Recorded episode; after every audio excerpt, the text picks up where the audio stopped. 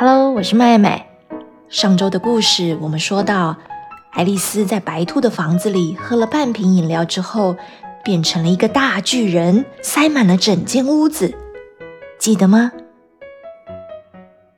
因为空间不够，她还把手和脚伸到房子外面，头却只能歪歪的卡在天花板下，说有多不舒服就有多不舒服。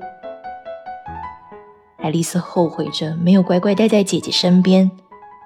房子外面忽然传来兔子气急败坏的声音：“玛丽安，你怎么还不赶快把手套跟扇子给我拿来？”爱丽丝吓得全身发抖，连房子也跟着抖了起来。她忘记自己已经是兔子的一千倍大，根本不用害怕。但是伸到窗户外面的手还是乱挥乱抓一通，好像这样可以保护自己。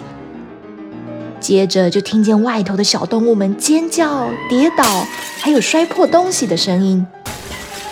白兔和动物们乱哄哄地讨论着该怎么对付这双大手，还有占据了整个房子的巨人。不一会儿，数不清的小石头就像大雷雨一样，不断地从窗外扔进来。有一些还打中了爱丽丝的脸，不过奇妙的事却发生了：那些掉在地上的石头，一个一个都变成了小蛋糕。爱丽丝想，吃下小蛋糕，身体肯定又会发生变化吧？她吞了一块，果然立刻开始缩小。她一口接一口的吃，直到身体小到外面的动物不会轻易发觉。他立刻冲了出去，拼命的跑，拼命的跑，跑进了一片森林里。哇，终于安全了！爱丽丝停下来喘口气，接下来要想办法变回原本的大小，然后找到那个漂亮的花园。她仔仔细细的观察四周，然后发现一只蓝色的大毛毛虫坐在蘑菇上。毛毛虫盯着爱丽丝，爱丽丝也盯着毛毛虫，他们就这样安静的对看了好久。毛毛虫先开口了，他的声音懒洋洋的，像刚睡醒一样。哦，你是谁呀？爱丽丝不太确定该怎么回答这一题。嗯，毛毛虫先生你好，早上的时候我还知道我是谁。但是后来，我我变大变小好多次。您看，现在我已经不是我了。你不是你，我完全看不出来。爱丽丝有点懊恼。拜托，毛毛虫先生，我应该再大一点才对啊！现在这个身高跟蘑菇一样，也太不像话了吧！毛毛虫显然很不同意的摇摇头。会吗？我认为这是最棒的大小啊，但是我不习惯呢。毛毛虫连打了几个哈欠，缓缓地从蘑菇上爬下来，往草丛堆里爬去，然后说：“哦，一边会让你长高，一边会让你变矮。什么东西会让我长高变矮？”蘑菇啊！说完，毛毛虫就消失在草丛里。爱丽丝看着眼前这个圆圆胖胖、像雨伞一样的蘑菇，然后跟剥面包一样，在蘑菇的左边掰下一块，右边也掰下一块。她先咬了一口右手的蘑菇，身体马上产生变化，缩小的像蚂蚁卵一样。他立刻又咬了一口左手的蘑菇，不小心咬得太急太大口了，身体突然变得好高大，肩膀超越了森林里所有树的高度。不仅如此，他的脖子更是长的不得了，甚至可以用脖子写一个阿拉伯数字的二。附近的鸟全都吓坏了，通通飞出来，还有一只鸽子尖声大喊：“有蛇！大家注意，有蛇！”爱丽丝说：“哦，我不是蛇啦，我只是个小女，好吧，不是那么小的小女孩。他试着把右手举高，想吃蘑菇，可是脖子太长了，手根本碰不到嘴巴。他只好努力的练习转动自己的长脖子，扭啊绕啊，好不容易，终于慢慢把头摆到右手的旁边，小口小口的咬。右边一点点，咻，变小变小，然后左边一点点，咦，变大变大。就这样一会儿大一会儿小，直到最后，它终于回到原本的身高了。啊，太好了，总算完成一件事。接下来我要找到那个漂亮的花园。爱丽丝胡乱走着，突然看见一只大猫趴在树上对着她笑，感觉挺友善的。于是她鼓起勇气问。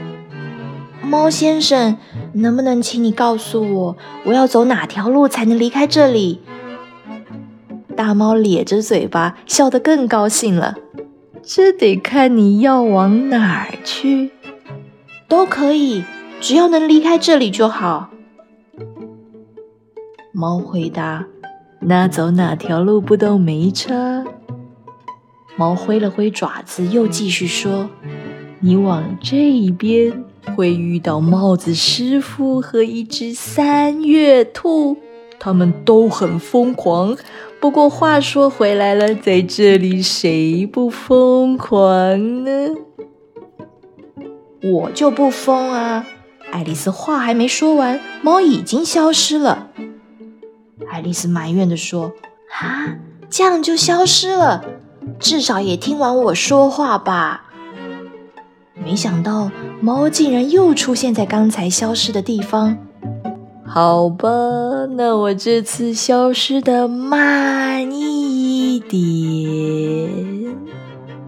就看到猫的尾巴不见了，然后是屁股、后腿，接着是前脚、脖子，一直到脸，直到最后只剩下笑眯眯的嘴巴，还挂在半空中好久好久。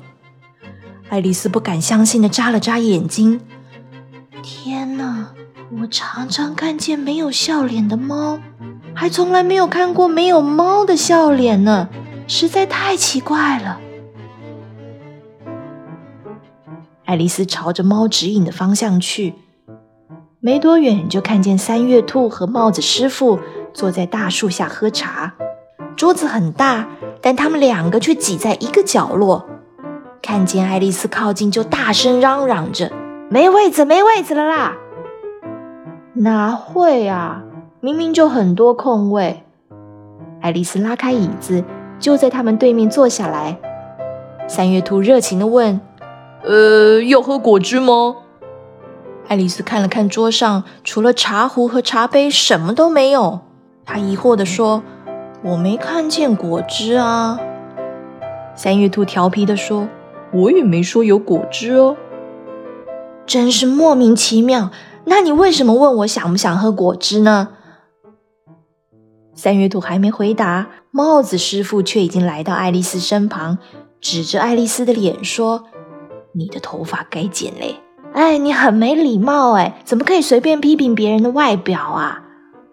帽子师傅瞪大眼睛，又冒出一个不相关的问题：“今天是这个月的几号啊？”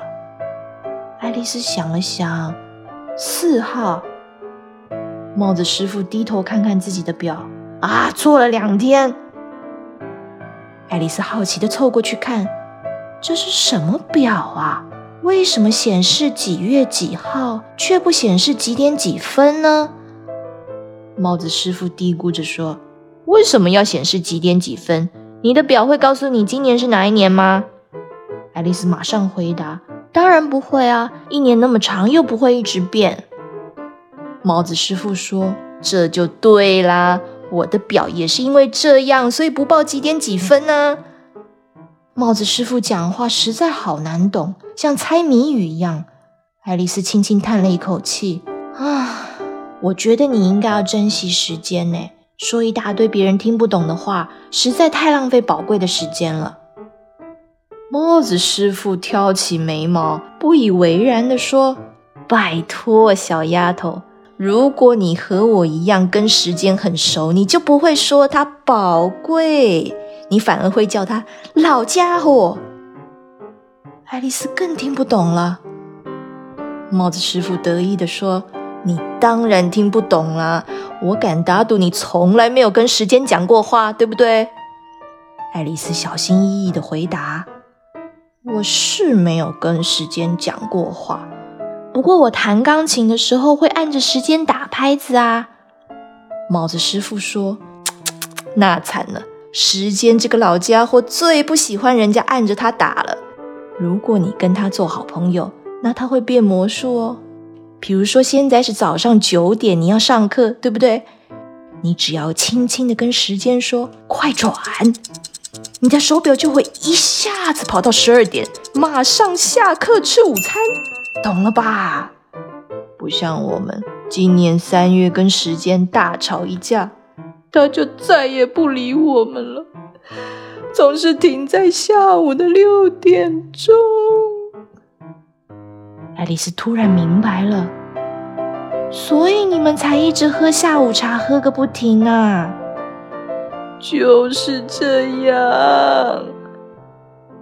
三月兔突然很不耐烦的打断了他们的谈话，转头对爱丽丝说：“哎，我们换个话题好不好？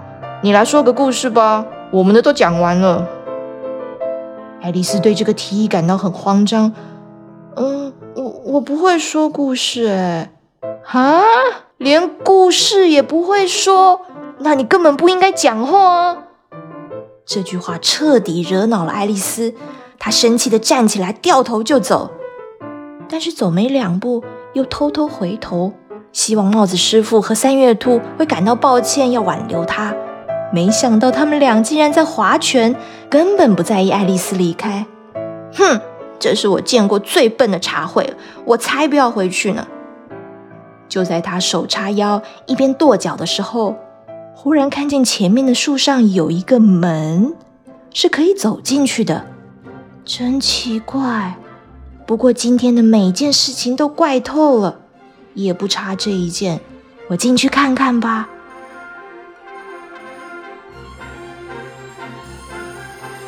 小朋友，这一集的故事当中又出现了好多有趣的人物，谁让你的印象最深刻？